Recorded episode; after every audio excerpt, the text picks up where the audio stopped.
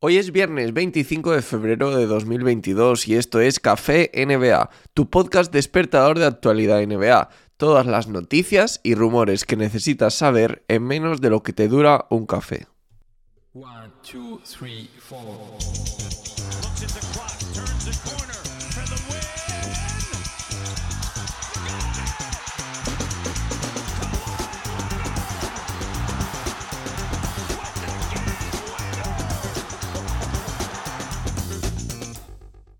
El otro día hubo unas declaraciones de Danny Green en el podcast, de, en un podcast, donde decía que la relación, eh, no sé ahora mismo el podcast, eh, disculpa, pero que decía que la relación entre Seth Curry y Ben Simmons, recordemos que los dos han sido traspasados a los Brooklyn Nets, han sido eh, muy poco cordial, ¿no? de hecho, dice, sus palabras textuales son que no era cordial.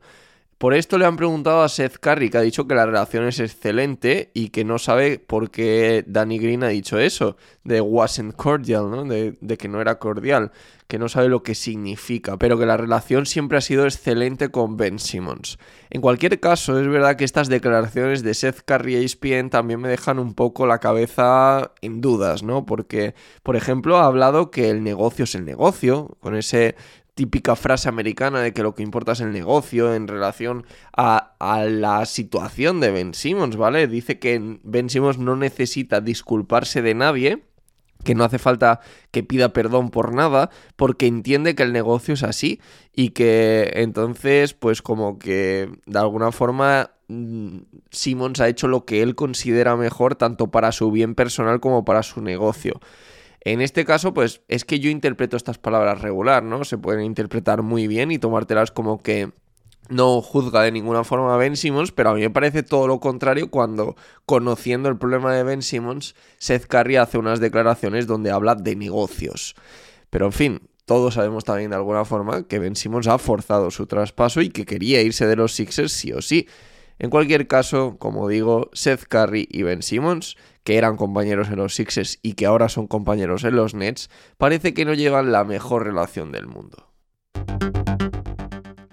Rich Paul y LeBron James dice que no tienen ningún problema con los Lakers, que todo está bien y demás. Todo lo han filtrado a través de Sham Sharania y eran unas declaraciones que eran más necesarias que nunca después de todo el jaleo que ha habido en el All-Star con esas declaraciones de LeBron James diciendo pues que puede volver a Cleveland, que va a, que va a jugar con su hijo, sea el equipo eh, que sea el que lo drafte en el draft de 2024 de hecho, a raíz de todo esto, incluso han empezado a haber rumores en cuanto a que LeBron James era probable que no renovara su contrato. Y, recordemos que tiene una player option y que eso ya hubiera explotado la cabeza de todo el mundo porque sería extraño ver a los Lakers pues en esa situación donde tal vez se, se, deberían plantear el traspaso la próxima temporada para que LeBron James no se vaya como agente libre. Steve Nash ve eh, a Kyrie Irving muy emocionado con la posibilidad de que vuelva a jugar cada partido y de hecho este rumor pues viene directamente de la ciudad de Nueva York que estaría muy cerca de quitar esa limitación para los jugadores que no están vacunados en el estado de Nueva York. Con eso podría volver Irving a todos los partidos, le vendría muy bien de cara a playoff a los Nets este fichaje, entre comillas, de, de Kyrie Irving. Y parece que, como digo, esto puede pasar en menos de dos semanas. Así que la vuelta de Irving con total normalidad a las canchas está más cerca que nunca. Darius Garland parece que tiene una lesión en la espalda que le va a dejar bastante tocado todo lo que queda de temporada.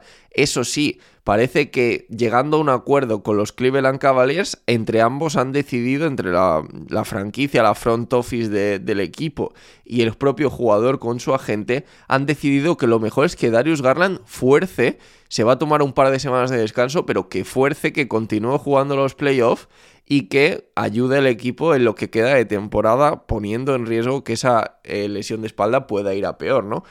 Yo la verdad que no lo entiendo esto, entiendo que estarán consultando todos los límites y demás, pero aún así siempre que un jugador juega lesionado, y más teniendo en cuenta que es un jugador joven, que los Cavaliers, quieras o no, con todo lo bien que lo están haciendo, no es un equipo con aspiraciones y que al final, pues una lesión de espalda siempre es preocupante, incluso aunque sea en un grado bajo, me sorprende bastante que hayan decidido que continúe jugando.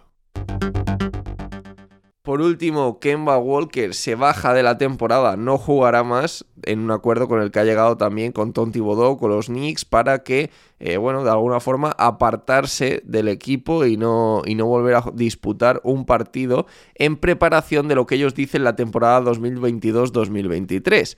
De alguna forma todo esto hila con los rumores que venían viniendo en los últimos días de que eh, los New York Knicks le van a buscar salida en verano con un traspaso. Recordemos que Kemba Walker está en el primero de los dos años de contrato que firmó con los New York Knicks el pasado verano. Y esto es todo por hoy. Mi nombre es Javier Mendoza. Me podéis encontrar como arroba Javier Mendoza NBA, tanto en Twitter como en Instagram. También me podéis encontrar con ese mismo usuario en YouTube o en Twitch. Recordad dejarme un me gusta en iVoox en señal de apoyo. No os cuesta nada, es un momentito de nada. O una review de 5 estrellas en Spotify y Apple Podcasts. Nos vemos el próximo lunes. Pasad un buen fin de semana.